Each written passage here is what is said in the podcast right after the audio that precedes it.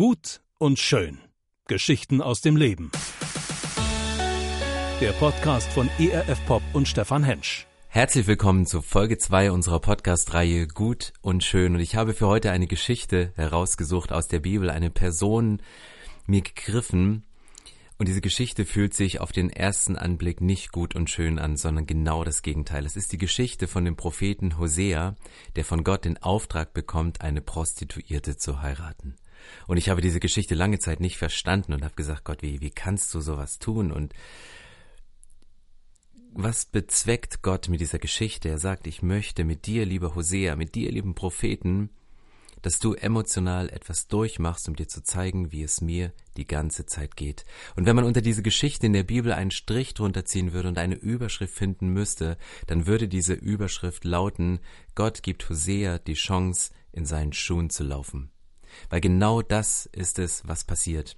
Es gibt dieses Sprichwort, bevor du urteilen kannst über mich oder mein Leben, ziehe meine Schuhe an und laufe meinen Weg, durchlaufe die Straßen, Berge und Täler, Fühle die Trauer, erlebe den Schmerz und die Freude, durchlaufe die Jahre, die ich ging, stolpere über jeden Stein, über den ich gestolpert bin, stehe immer wieder auf und gehe genau dieselbe Strecke weiter, genau wie ich es tat. Erst dann kannst du über mich urteilen. Ich finde das so einen weisen Satz, der mich immer wieder berührt und der mich zum Nachdenken bringt, weil ich selbst bin sehr schnell am Urteilen. Ich kategoriere sehr schnell Menschen. Ich sitze in Berlin und ich sehe in die leeren Augen von geplagten und gestressten Menschen. Ich sehe, wie sie getrieben werden, indem sie immer schneller durch die Stadt fahren und sobald man nicht bei, bei, bei Gelb losfährt, schon auf die Hupe drücken und es ist eine, eine gefühlte Aggressivität liegt in der Luft zwischen den Menschen. Und ich glaube, Berlin hat eine Riesendosis uneingeschränkter Liebe nötig. Ich glaube, du hast eine uneingeschränkte Riesendosis Liebe nötig. Ich habe eine Riesendosis uneingeschränkter Liebe nötig. Aber weil wir diese Liebe oft nicht haben, reagieren wir auch lieblos, urteilen wir auch lieblos, beurteilen wir auch lieblos. Und Gott möchte mit Hosea eine Wegstrecke gehen, indem er Hosea die Chance gibt, in seinen Schuhen zu laufen und das durchzuerleben, das durchzuempfinden, wie es Gott mit seinem Volk geht. Ich möchte euch kurz mit hineinnehmen in ein bisschen geschichtlichen Hintergrund, um wirklich besser zu verstehen, was hier eigentlich abgeht. Hosea, das ist einer der sogenannten Kleinpropheten. Man findet sie am Ende der Bibel und das Reich, das war geteilt in ein Nordreich und Südreich und während Jesaja, der große berühmte Prophet im Südreich unterwegs ist und dort seine Reden hält und der anerkannte und angesagte Prophet ist, dessen Podcast man im ganzen Reich hört, ist Hosea der kleine Prophet im Nordreich. Die gesellschaftliche Situation, die dort herrschte, war diese Spannung aus materiellem Reichtum und geistlicher Armut. Die Leute waren absolut überfüllt mit Reichtum. Sie hatten alles, was sie sich nur leisten könnten. Auf der anderen Seite gab es eine absolute geistliche Armut. Das zeigte sich unter anderem durch Tempelprostitution. Das war gang und gäbe. Tempelprostitution, das, das, das war einfach so. Man, man brachte Kinderopfer. Man nahm Kinder, tötete sie, legte sie auf dem Altar, um sie zu opfern. Es gab eine absolute Ungerechtigkeit im sozialen Bereich, dass die Schere zwischen Armut und Reichtum immer weiter auseinanderging und Leute anfingen, sich Alternativen zu dem lebendigen Gott zu suchen und Götzendienst vorantrieben. Und Gott hat immer wieder Propheten berufen, die dort hineingeredet haben. Vor Hosea war Amos einer der großen Propheten, der schon diese Botschaft hatte. Und Gott kommt, kommt wie an seine, an seine Grenzen. Gott, Gott sagt, ich, ich, ich, leide mit euch, ich, ich spüre hier etwas, was das nicht in Ordnung ist und ich kann diese Spannung selbst nicht aushalten. Ich, ich segne euch materiell, aber was passiert ist, dass ihr geistlich verarmt. Und dann beauftragt Gott Hosea, eine Prostituierte zu heiraten.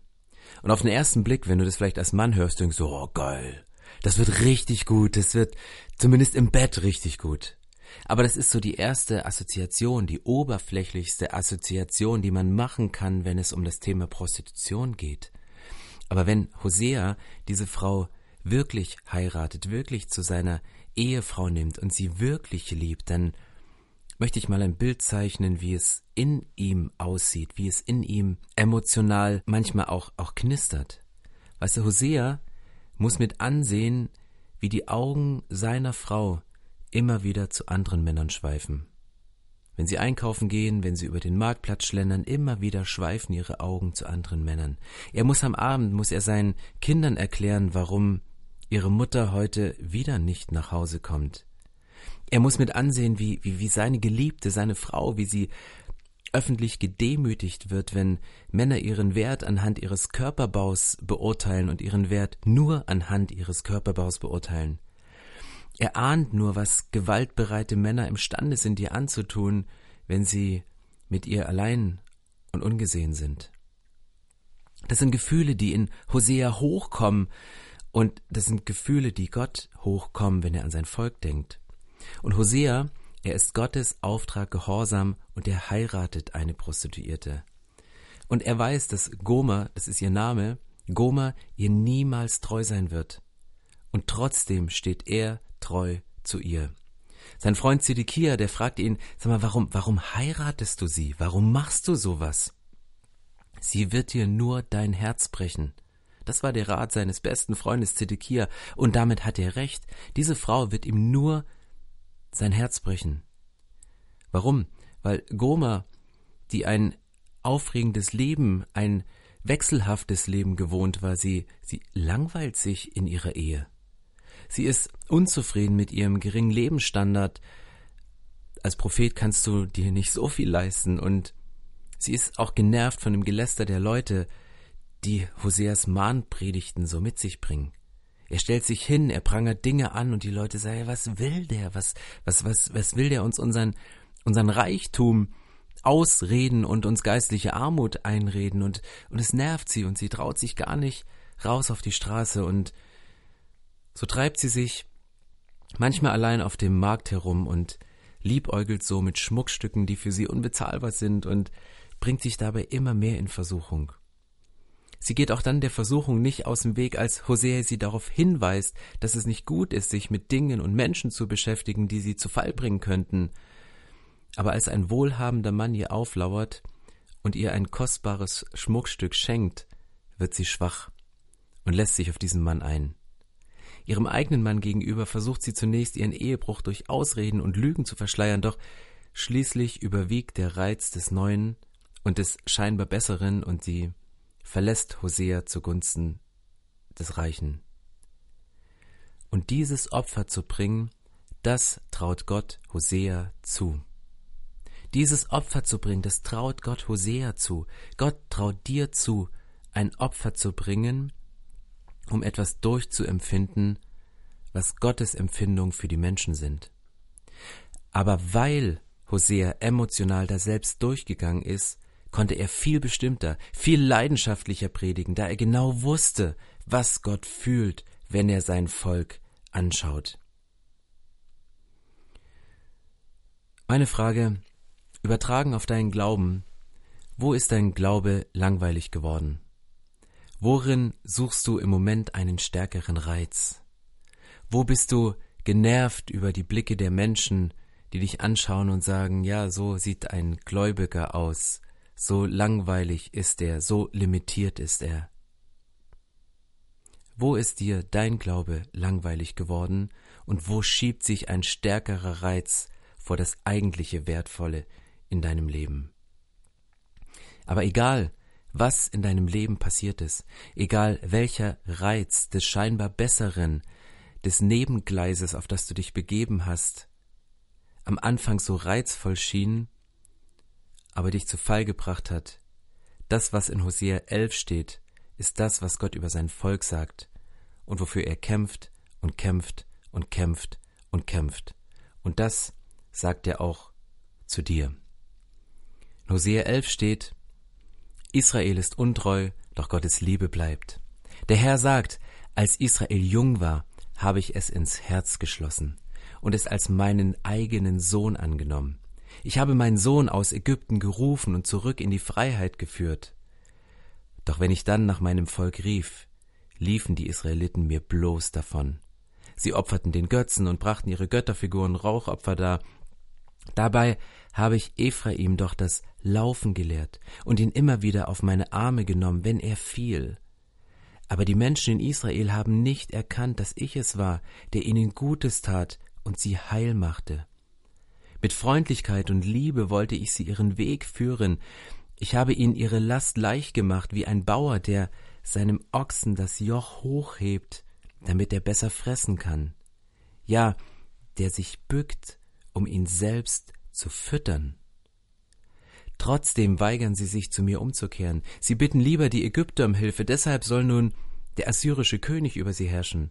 In ihren Städten wird das Schwert wüten. Es trifft die Orakelpriester und macht ihren falschen Ratschlägen ein Ende. Mein Volk ist mir untreu, und davon lässt es sich nicht abbringen. Sie rufen zu ihren Götzen, doch die können ihnen nicht helfen. Ach, wie könnte ich dich im Stich lassen, Ephraim? Wie könnte ich dich aufgeben, Israel? Sollte ich dich vernichten wie die Städte Adma und Zebojim? Nein, es bricht mir das Herz. Ich, ich kann es nicht. Ich habe Mitleid mit dir. Mein Zorn wird dich nicht wieder treffen. Ich will dich nicht noch einmal vernichten, Ephraim. Denn ich bin Gott und kein Mensch. Ich bin der Heilige, der bei euch wohnt. Ich komme nicht, um euch im Zorn zu töten. Alle meine Kinder werde ich zurückbringen, die man aus diesem Land verschleppen wird. Ich werde ihnen vorangehen und brüllen wie ein Löwe. Sie werden mir folgen und mit Zittern zurückkehren. Über das Meer im Westen aus Ägypten und Assyrien. Sie werden kommen wie Tauben, die herbeifliegen. Dann lasse ich sie wieder in ihren Häusern wohnen. Das verspreche ich, der Herr. Diese Sätze, die sagt Gott nicht nur zu Josea, zu seinem Volk, sondern er spricht es dir zu. Egal, wo du als sein Sohn, als seine Tochter gefallen bist, er nimmt dich wieder auf, er nimmt dich in den Arm und er heilt deine Wunden, er, er nimmt deine Verletzungen ernst, weil er weiß, wie es dir geht. In diesem Text gibt es drei Phasen von Gottes Plan mit seinem Volk. Die erste Phase ist es, Gott lässt Hosea zu Lebzeiten in seinen Schuhen laufen. Gott sagt, hier Hosea, hast du meine Schuhe, lauf da drin, um nachzuempfinden, wie es mir geht. Die zweite Phase ist hier in diesem Kapitel beschrieben. Gott hilft seinen Kindern auf, nachdem sie gestolpert sind. Und dann gibt es eine Phase 3 in der Bibel. Gott entscheidet sich, in den Schuhen von uns Menschen zu laufen. Gott entscheidet sich, in den Schuhen von uns Menschen zu laufen. Das macht er, indem er seinen eigenen Sohn Jesus auf diese Erde schickt und sagt, ich möchte noch mehr nachempfinden, wie es euch geht, eure Empfindung, eure Gefühlsschwankungen, eure Wut, die in euch hochkommt, eure vorschnellen Entscheidungen, eure Entscheidung, die ihr nicht trefft und deswegen in etwas hineinschlittert, was ihr gar nicht wollt, weil ihr keine Stellung bezieht. Deswegen schicke ich meinen Sohn Jesus auf diese Erde, damit ich, der lebendige Gott, Mensch werde. Und Jesus, der Sohn Gottes, ist als wahrer Mensch und wahrer Gott, 100% Mensch, 100% Gott, auf dieser Erde gelaufen, hat gelitten, ist den langen Weg bis zum Kreuz gegangen, um alles, was in deinem Leben aus dem Ruder gelaufen ist, wo du gestolpert bist und wo du dir megamäßig wehgetan hast, ans Kreuz zu bringen und an die tiefste Stelle des Meeres zu werfen. Und ich weiß nicht, wo ihr gerade dran seid, womit du gerade kämpfst, ob die Schuhe drücken oder ob die Schuhe zu groß sind, in denen du gerade drin bist. Es gibt ganz, ganz verschiedene Arten von Schuhen. Es gibt die kleinen Kinderschuhe, die symbolisch dafür stehen, dass man laufen lernt. Vielleicht beginnst du gerade in einem Bereich deines Lebens das Laufen nochmal neu. Du bist hingefallen, aber du stehst nochmal auf. Du baust dein Business nochmal auf. Du glaubst an eine neue Beziehung. Du hast nochmal ein Ja zu deinen Kindern. Du hast nochmal ein Ja zu deiner Gemeinde gefunden. Du hast dich nochmal ganz bewusst entschieden, in diesem Jahr erneut aufzustehen, nicht liegen zu bleiben, sondern aufzustehen, Krone zu richten und weiterzulaufen. Vielleicht hast du im Moment aber auch ein paar Kletterschuhe von Gott bekommen. Kletterschuhe stehen für mich wie für eine Steilwand an Problemen, die vor dir steht. Eine Steilwand, wo du denkst, da komme ich nie hoch. Und Kletterschuhe, die sind nie bequem. Kletterschuhe, die krümmen deinen Fuß. Und normal kannst du damit nicht laufen. Aber an der Steilwand, in den Problemen, in der Situation, wo du drin bist, merkst du, Die Schuhe brauchen genau diese Form und auch wenn es ein bisschen drückt, sie haben den Grip, um die kleinsten Möglichkeiten, wo du Halt findest, zu finden und sich darauf abzustützen. Vielleicht hat Gott dir auch Skistiefel gegeben. Skistiefel, die stehen für mich für, für Spaß, die stehen für mich dafür etwas Neues zu wagen, göttliche Berge zu erklimmen und vielleicht auch mal im Tiefschnee eine neue Spur zu ziehen. Der Erste, der aufsteht, der Erste, der runtergeht. Es kann sein, dass du im Moment auf einer präparierten Piste unterwegs bist und denkst, wow, das geht so richtig ab. Und dein Leben macht dir Spaß und es läuft in diesem Jahr richtig gut an. Und vielleicht genießt du es einfach auch nur, über den weichen Pulverschnee zu fliegen oder in einem Funpark deine Saltos zu drehen. Vielleicht gibt Gott dir für dieses Jahr Wanderschuhe, weil Gott weiß, es ist ein langer Weg, der vor dir liegt. Du brauchst einen langen Atem. Du musst durchhalten. Ich möchte dich motivieren, eine Sache zu Ende zu kämpfen. Schnür die Wanderschuhe enger und lauf weiter. Lauf bis zum Ende. Vielleicht sagt Gott aber auch, das letzte Jahr war für dich so existenziell. Du hast Menschen verloren, die dir lieb waren durch einen Virus. Vielleicht hast du dein Business verloren. Vielleicht ist etwas den Bach heruntergegangen, was dir sehr wichtig war und an dem du lange festgehalten hast. Vielleicht gibt Gott dir in diesem Jahr Flipflops und Badelatschen und sagt, für dich kommt eine Zeit der Ruhe, eine Zeit des Relaxens, dass du bei mir, Gott, zur Ruhe kommst und Zeit findest, mir, dem lebendigen und heiligen Gott, zu begegnen. Vielleicht gibt Gott dir auch Surfschuhe aus Neopren, weil ein starker Wind in dein Leben kommt. Es kann sein, dass du Angst hast vor, vor Tiefe, dass du Angst hast, durch einen Windstoß zu fallen und dann zwischen den Wellen hilflos zu schwimmen und zu rudern und nicht zu wissen, ob du wieder ans Ufer kommst, Vielleicht hast du Angst, unterzugehen. Vielleicht hast du Angst vor Tiefe in Beziehungen. Und Gott fordert dich heraus und sagt, ich gebe dir ganz bewusst diese Surfschuhe, damit du in Beziehungen tiefer gehen kannst. Gott sagt zu dir, ich weiß, dass du verletzt worden bist. Ich weiß, dass du dich einmal ganz, ganz weit geöffnet hast, dass du ganz tiefe Gespräche geführt hast und es hat ein anderer Mensch ausgenutzt. Lass dich nochmal ein. Ich gebe dir meinen göttlichen Wind, ich gebe dir meinen Geist, und mein Geist ist in deinen Segeln, und ich trage dich dahin, und ich trage dich in die Tiefe deiner Beziehung, und ich trage dich aus einer Tiefe der Schwere wieder raus. Vielleicht gibt Gott dir auch Joggingschuhe, weil ein gesunder Geist lebt in einem gesunden Körper, und Gott sagt dir, hey, du bist so fit geistig, du weißt so viel, geh einfach mal raus, sorg für deinen Körper und bringe das, was du weißt, zu den Menschen. Gott gibt dir die Schuhe mit der Bereitschaft zur Verkündigung des Evangeliums. Geh raus und erzähl deinen Freunden das, was in dir drin ist, das, was dich so begeistert an dem lebendigen Gott. Und sprich es über Menschen aus, teile es mit Menschen. Und vielleicht gibt dir Gott zuletzt Arbeitsschuhe und sagt, du hast dein Leben ganz viel investiert. Du hast in deinem Leben auch ganz viel profitiert von vielen Sachen und Gott legt dir einen neuen Arbeitsbereich aufs Herz und fordert dich heraus, mitzuarbeiten. An einem Punkt im Reich Gottes, dich irgendwo als Volunteer einzubringen, vielleicht auch deinen gut bezahlten Job zu kündigen, um Vollzeit in einer Kirche oder einer sozialen Einrichtung mitzuarbeiten. Gott fordert dich heraus. Ich weiß nicht, welche Schuhe dir Gott für dieses Jahr gibt. Ich weiß nicht, welche Schuhe du trägst. Ich weiß auch nicht, welche Schuhe du gern in den Container werfen möchtest, weil du sagst, die sind abgelaufen, da ist die Sohle durch.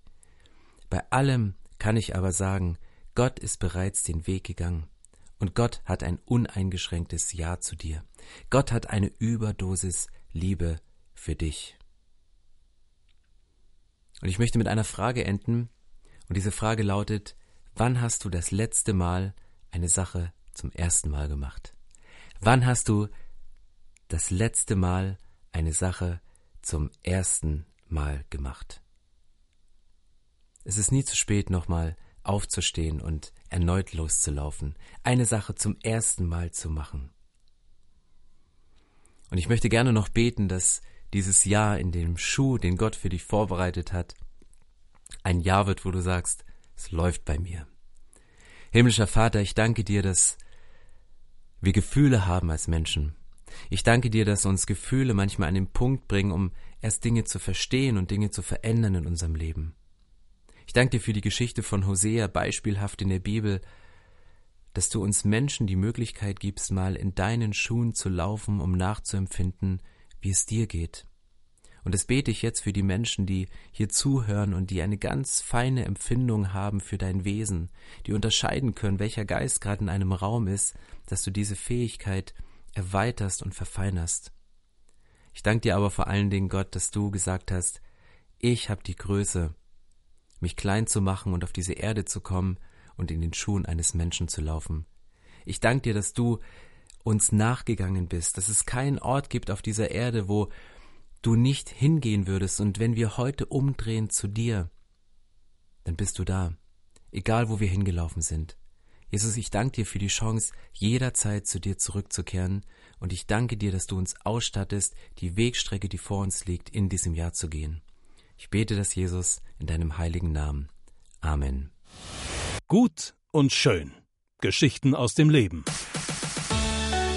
Der Podcast von ERF Pop und Stefan Hensch. Mehr Infos und Podcasts gibt's auf erfpop.de.